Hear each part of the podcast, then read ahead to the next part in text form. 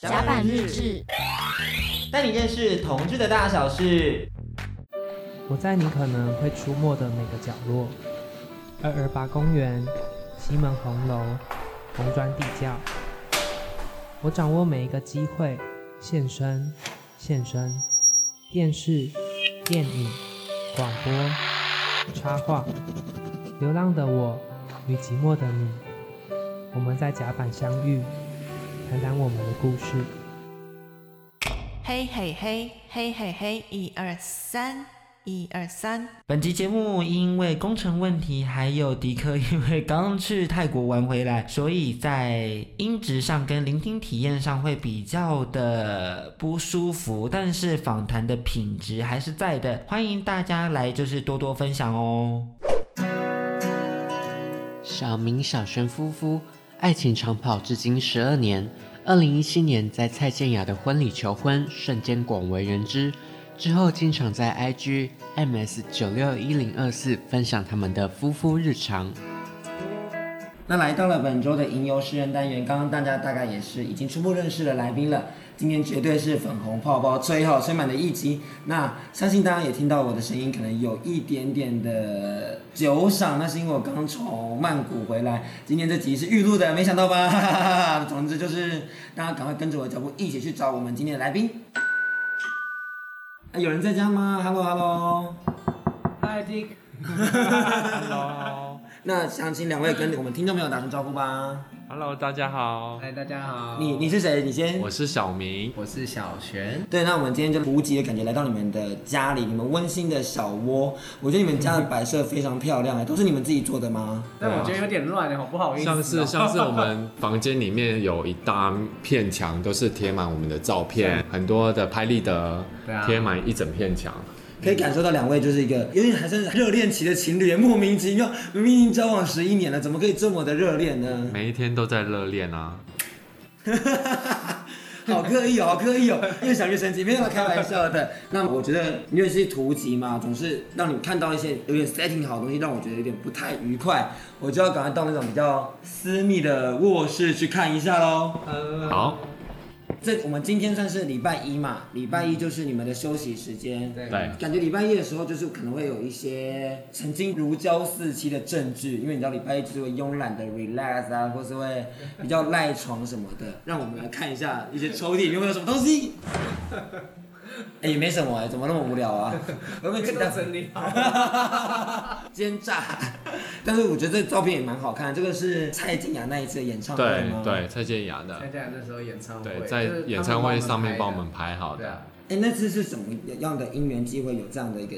的一个求婚大作战。求婚，其实我当初只是想要带小璇单纯去看演唱会，因为她非常喜欢蔡健雅，嗯、但她就有透露出，就是她想，她很想要嫁给我嘛，然后她很想要，她很想要在可能像是有在外面户外的那种排舞的婚礼，或者是可能譬如说快闪的婚礼，对，快闪的，想要在那种车站，她很忽然间出了跳舞啊，忽然间跳舞，或者是可能迪士尼的很很浪漫的一个童话故事的那种。感觉求婚，对，但是我其实我个人肢体非常有障碍，所以没办法跳舞，所以我想说，哎、欸，其实我觉得我今年我准备好了，准备好我想要跟他求婚，所以在蔡健雅演唱会就特别去联络他们的粉丝团，然后也有寄信给他们的经纪公司，询问说我可不可以做求婚的这个桥段，结果他们不都没理你吗？对啊，我就等啊等啊等了将近两个礼拜都没有消息，突然有一天。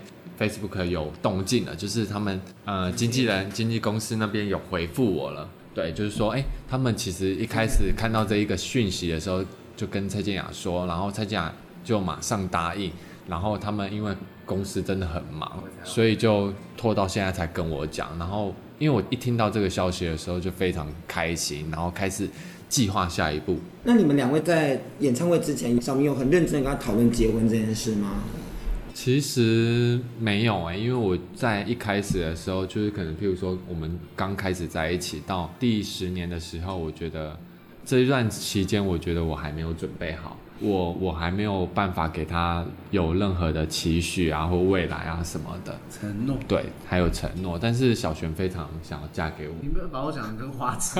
那小璇，你是为什么会觉得说你有这个动力，或有这个为什么想要嫁给小明？这个信心会让你想就觉得说就是他。因为我觉得他这个人很负责任，然后我其实还蛮蛮看重一个人孝不孝顺这件事情。那小明是一个非常孝顺、负责任也。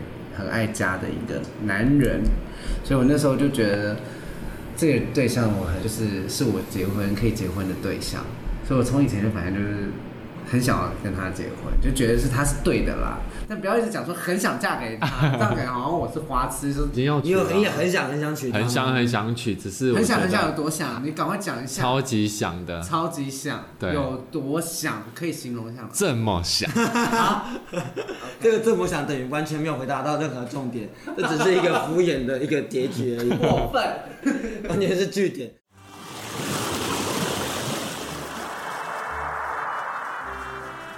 风太大了，船要飘走了啦！等等再回来听更多故事吧。大家好，我是来宾 C House，来自 New Soul，也来自师大西演。你喜欢我音乐的话，你可以去 YouTube 或是 IG 搜寻 New Soul，N E O S O U L。然后另外，我最近也有出我自己的新歌，叫做 Detox。如果你喜欢的话，欢迎帮我分享出去，谢谢大家，Peace。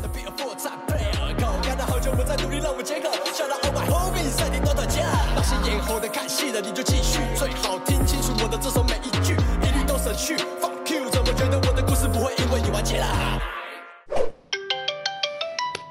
大家好，我是政大彭佳慧，我真的超他妈爱听甲板日志。迪克每次的打炮故事真是他妈的有够精彩，大家赶快订阅、按赞、分享，好不好？谢谢大家。烤肉、啤酒，还有你跟我一起来听他们的故事吧。其实，因为我们有在 IG 上看到二零一七年以后的合照，好像两年过去了，看不到两位有什么岁月上的推移，所以还蛮好奇说有没有以前的照片可以让我们看出一些十年上的差距呢？有啊，有啊，有啊。那可以跟我分享一下吗？就是 好，有哪些啊？哪些哪些比较精彩的照片？其实我们的照片，因为我们现在在筹备婚礼嘛，然后所以就开始有在整理一些之前的照片。其实我们发现我们以前不常拍照，哎，对，完全不常拍照。开始的时候，我们交往的时候，很多都是帮对方互相拍。对，因为那时候也没有什么，对，比较不会有照相手机的拍照的时候。为什么？为什么？不是会不会就偷偷的来一张吗？还是还是那时候没有手机？那时候，那时候有手机，那时候用亚太，亚太，亚太都没有照相功能啊，是什么？Nokia 三三一，对，钢琴机那种啊。哦，刚刚跟大家补充一下脉络，就是因为他已经交往十一年了，所以现在是一个回到二零零七年的状态。刚刚你想看看二零零七年，你我们现在听众朋友们现在才只有十岁而已哦，十岁当时想怎样，想用什么样的手机啊？所以两位也是在这个状态下，对。那这样的话就是没办法用 Line 的即时通讯，不会联络很痛苦吗？我们那时候是用 MSN 啊一定要回到家才能那个啊。天哪，对，那还蛮好奇，说你们两位是就是如何遇到彼此的？我们是同校，但是是不同班。我们是甲班和乙班，但是我们会一起上共修一样的体那个选修课了。对，然后我们第一次遇到的时候是在体育课。然后呢？然后呢？就是那时候的情境是当下是呃上课，然后我是晚到教室，然后我一到了教室之后，然后班上的人基本上都是已经分好组了，然后小明他是没有分组的，然后所以老师就叫我说，那你就直接跟他一组啊，然后我们就两个就在同一组，就这样认识的。那你们两个是怎么样试探彼此是？确定对方是喜欢男生的。我们第一次接我们第一次接触的时候，那堂课其实很特别，就是体育课的时候，就是老师要我们要帮对方量心跳、压脉脉搏。然后那时候我就当下，我其实我一看到他，我就天啊，这男的睫毛也太长了吧，然后酒窝好深哦，就觉得他就是很帅。然后那时候老师就是啊说呃帮我量心跳、脉搏。然后那时候就反正就是算是这样，在量的过程中有点触电，我觉得。然后后来是因为刚好发现我们班上有同学跟他以前是同班同学，高中同班同学，高中的同班同学，然后我们就彼此反正就是透过一些关系，然后加到 MSN，对，加到 MSN，然后才开始聊天。对，你们是直接问吗？还是聊的过程中，其实我们聊差不多有两呃一个礼拜两个礼拜，然后就是，但是我我当下是觉得说这个男的应该有机会，但也不知道说他到底是不是，因为他其实表现出来他又有点不太像。但是他又愿意跟我这样每天的 MSN，就是每天真的都是聊聊聊聊聊，还蛮久的。MSN 聊一个小时两个小时，其实很夸张哎，很夸张。学校也没什么，就真的也没什么东西可以聊，但是就可以聊到这么久。然后是到最后某一次，就是觉得我一定要跟他告白这件事情。然后那时候是试训，对不对？对，记得是试训，然后你就跟我告白，然后说完了之后我就把电脑关起来了。对，就说 你要跟我在一起吗？我我说我喜欢你，你愿意跟我在一起吗？对，然后他就马上把荧幕关掉。对，我就躲起来，因为我讲完之后觉得太尴尬。这个人是怎样啊？然后讲完告白完，然后就不见了。可是我们还在聊啊，嗯，然后我就当他说好啊，我们可以试试看这样子。嗯，你每天聊那么久，刚刚都是。你的安娜达讲，你自己呢？你你自己在聊的过程中有没有什么心得还是什么？其实我有一点忘记当当初我们到底在聊什么，不太确定。怎么可能聊什么？但是我想知道你的心理状态。那时候有心动的感觉吗？会觉得说天啊，这男的好可爱哦。有啊，当下我们第一次见面的时候，还是会觉得，哎，这个男生。真的蛮可爱的，然后白的这样子，然后笑容也真的蛮可爱的，神经病。对，然后然后就是就是很正常的这样聊天，然后我也没有想到说，哎，小璇会跟我告白，然后他就跟我告白了，我就觉得，哎。我们就来试试看吧。因为其实他在那之前，他其实是没有交往过对象的，所以小璇算是我的初恋。那还蛮好奇说，你们在交往的时代背景，毕竟是二零零七年嘛，你们两位就是在可能台湾还很保守的时候，嗯，就是有没有想过在交往之后有没有想过未来会有什么样的发展呢？例如什么国外结婚啊，或者是领养小孩的部分？代理孕母，你们那时候有想过这类的话题吗？或者想过啊？天哪，我们未来要怎么跟父母出柜？高中的时候就跟家里人出柜了，所以这个问题，你们家那么早就接受了吗？刚开始没有，因为我自己的话，因为我们家是单亲，然后所以我妈妈是主要就是跟我是比较亲近的人。那那时候，呃，我妈也有经过就是那种无法适应，嗯、然后每天崩溃的那种阶段，然后也带我去看心理医生啊什么的。但是呃，我的话，我自己就是打算，就是反正那时候就让他知道了嘛。知道之后，我就是打算准备让他知道，就说我你儿子是变不回去了，你儿子是不可能再喜欢女生，就是喜欢男生。所以我就是一直让他知道，呃，我身边的朋友，同志的朋友，然后啊，我只要交的对象，我一定会让带回来让他知道。那我觉得他主要的出发点，他家长出发点其实都是比较算是担心你会受伤，因为他不了解。同志恋情到底是什么？他完全，他们那时候时代背景是完全陌生的，甚至可能知道的资讯都是新闻上，可能是比较负面的新闻，什么吸毒趴啊，什么微博乱七八糟的那种，然后就会比较担心。那我那时候是觉得说，那是别人又不是你儿子，我想要让他扭转那样的形象，所以我每一个对象我都会让他知道，我身边朋友会让他知道，让他了解我们。然后久了之后，我妈就才算是真的接受，是在。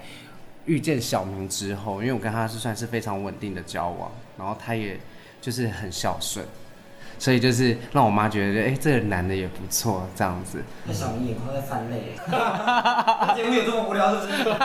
没有啦，现在正在午休嘛。神经病。然后那时候的话，嗯，我们那时候交往的时候，其实我就是觉得我，我一定要跟他结婚，就是打算把他当做是结婚对象，然后。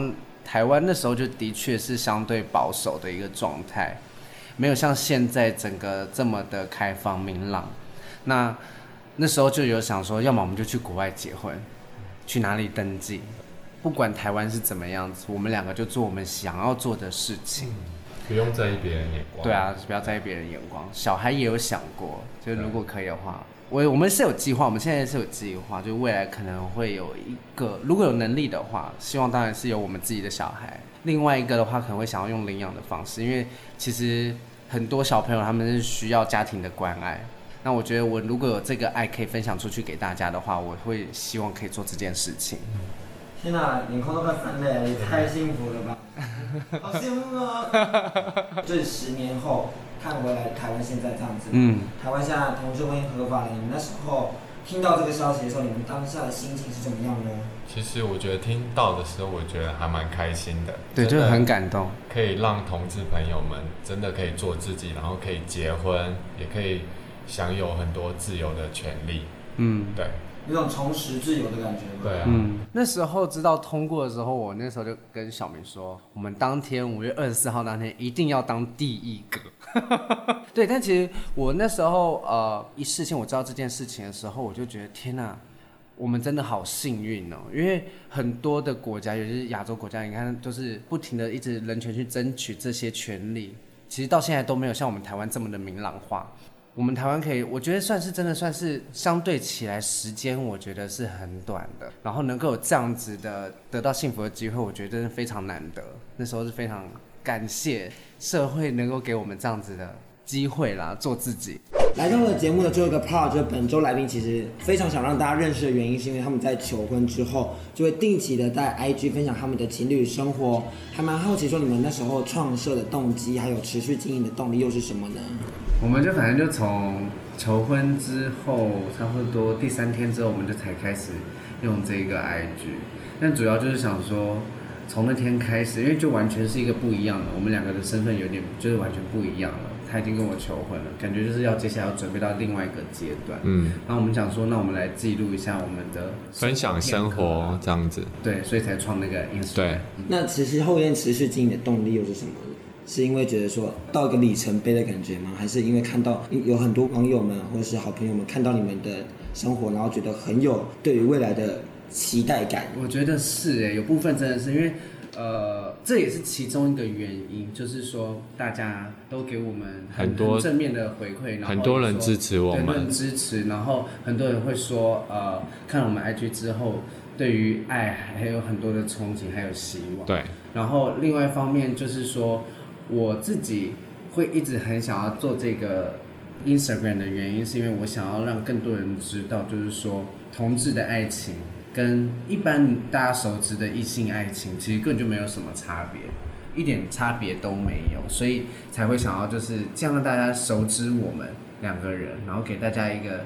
还不错的印象，我觉得是这样。来到了最后一个小环节，是一提到要证婚了，也提到了说我们五月二十四号就要去户政事务所登记了。嗯、那这个小环节叫做为你致辞，就是结婚其实都会准备一张小卡片来让新人们可以在典礼的时候不会因为紧张来让讲不好给对方的话。所以我想说，希望你们可以透过你们自己的 IG 账号，就是我们的 MS 九六一零二四里面发的文里面找到你们觉得说。很想要分享给对方的一张小卡片，然后请二位念给彼此听。无论未来我们还可以有拥有多少个十年，只希望在每个十年中的每一天都是美好的一天。我想要对你说，说到爱，你的兴趣也变成是我的兴趣，因为爱，喜欢一个人是没有原因的。真正爱你的人不会说许多爱你的话，但会做许多爱你的事。那那想说还蛮好奇，这两位特别选的各自是哪一张照片呢？可以跟我们分享一下照片是什么时候拍下来的吗？我选择的是在三月十号的照片。这一张照片呢，是我们在墨尔本的时候，这个地方超美的。然后我们两个人相约去剪头发。去剪当地最，就我们特别去找，就是当地的，就是会专门剪西装头的发型师，对啊，然后去找他剪完，两个人有不同的感觉。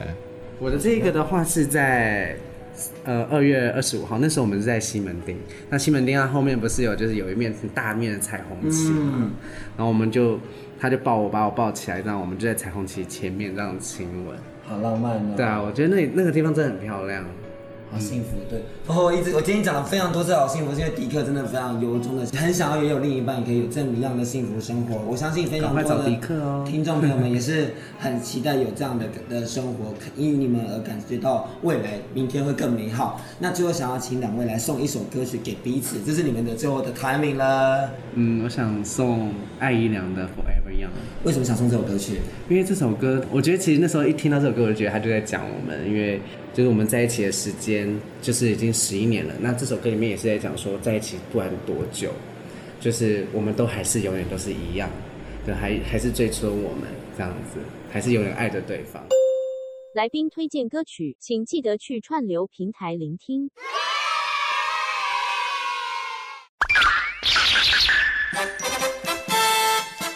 番外篇，独家番外篇都在甲板日志。在这样的共同生活中，难免会有一些摩擦嘛。那你们两位最常遇到的摩擦是什么呢？然后又又会怎么解决呢？不用 KY 吧。首先这件事情是怎么可以，就是也跟大家科普性性教育知识一下，就是呃，K-Y 是男同志在做一些比较性行为的时候会需要用到的器材。那这东西是为了保护使用的，让彼此都不要受伤。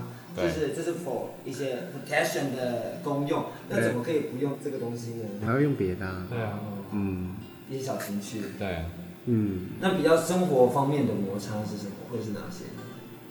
我觉得主要是时间观念上吧。你先好好讲话哦。是不是？他在看你哦，他在看你哦。没有，有时候因为我他的速度非常快，像今天如果要出门的话，他是真的起来，然后没有没有，他就只要起来刷牙，然后稍微整理一下头发，穿衣服就好了。但是我是一定要洗澡。然后就就变成一定速度比他慢个一截，所以他就会直接在客厅这样等我，等等等等等等等等等等个至少十五分钟二十分钟。可是这没办法啦，我我相信你有你的原因，但是我觉得说，假如我们今天约两点的话，可能譬如说就是自己要提早，提早提早提早准备什么的，我觉得才会比较好。我们现在是准备要结婚的，分手擂台你看过吗？但是我觉得，就是有时候在爱情中，我们总是会看见彼此好像幻想中觉得美好的地方，嗯，但共同生活的时候，总是会看到对方可能比较无法接受的事，最自然的事情。但是我觉得其实已经习惯了，我们两个在一起这么久的时间，通过爱就会解决一件事情，对不对？对。嗯。那还蛮好奇，这是来自网友的问题，就是说，因为交往了十一年嘛，总是难免会有一些。呃，七年之痒，或是已经摸透对方的每一寸肌肤，可能知道他哪里长了一块痣或什么的。那想问你们，就是会怎样来增加情趣呢？